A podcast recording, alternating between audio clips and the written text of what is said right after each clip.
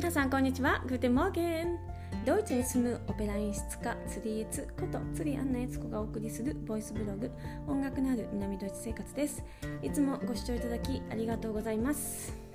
えーとですね8月9月はドイツはキノコのシーズンなんですよね。で、えー、この間ですねスーパーでえー、日本語で言うあんずだけを見つけたので、えー、買ってきちゃいました。で、えー、ドイツ語ではフェーディンゲって言うんですけど、えー、オーストリアでちなみにアイアシュバメルって言います。でこのキノコの名前、えー、ドイツとねオーストリアとちょっと違うんですよね。うん。あのドイツ語とオーストリアオーストリアもウィーンがあるオーストリアですけどあのオーストラリアじゃなくてねあのモーツァルトの、国オーストリアですけど、えー、ドイツ語をしゃべるんですけれども意外とドイツ語が、えー、オーストリアと違うことがあります。例えばですね January、えーと、1月ですね。英語で言うと January が、えー、ドイツだとヤヌワって言うんですけど、えー、オーストリアだとイエナって言います。もうね書く漢字がち書く、えーと、もうスペルが違ってですねあのそれがもう公共で公にこう出てるので違うんですけどこういう食べ物もね結構違うんですよね。あの例えばなんかコペパンみたいなですね。本当によく食べられる白いちっちゃい丸いパンを、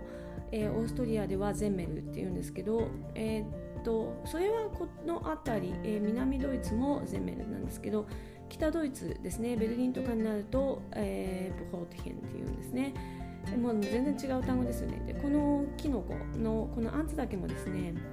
プファリンゲが、えー、ドイツ語。でオーストリアだとアイアシュバメルもう全然名前違うっていう感じですね、えー、違うんです。ね面白いですよね、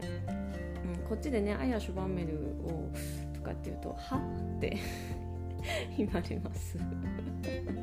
ちょっと、えー、オーストリアでね長くいた、えー、ものとしては伝わんないのがちょっと寂しいみたいな感じです、うん、で今年はですねドイツものすごい雨が多くて、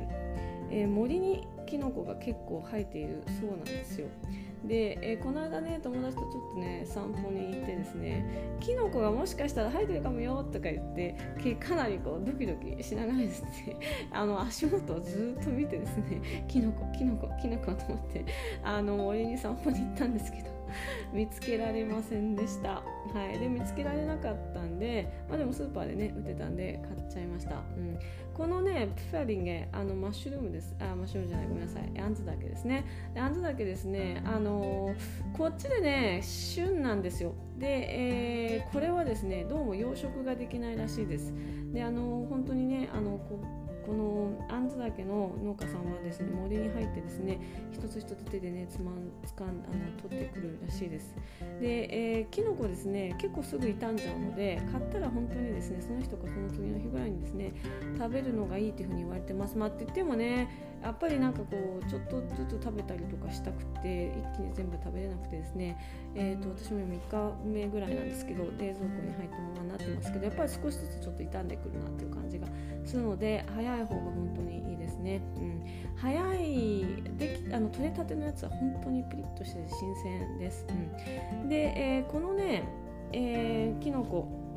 すごくですねあの生クリームとか、えー、ベーコンとかそういうのに相性がよくてですねこの時期になると結構レストランでこのプファリンゲの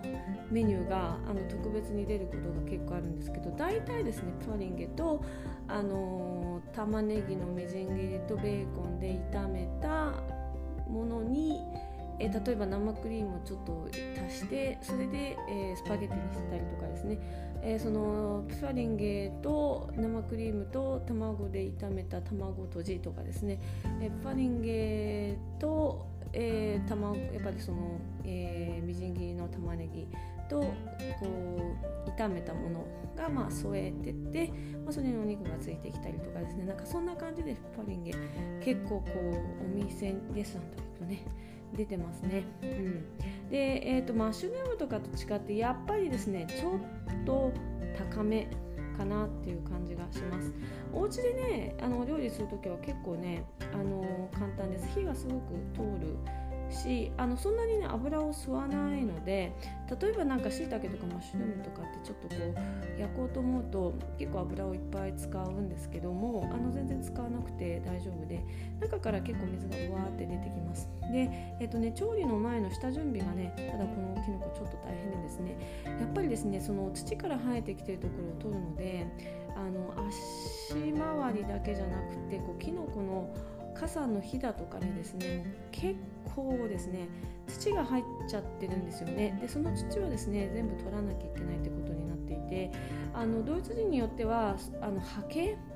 例えばあのなんかこう卵をこうなんでしょうパンとかに塗る時のハケみたいなのとかもう本当になんかもう何でもいいんですけど、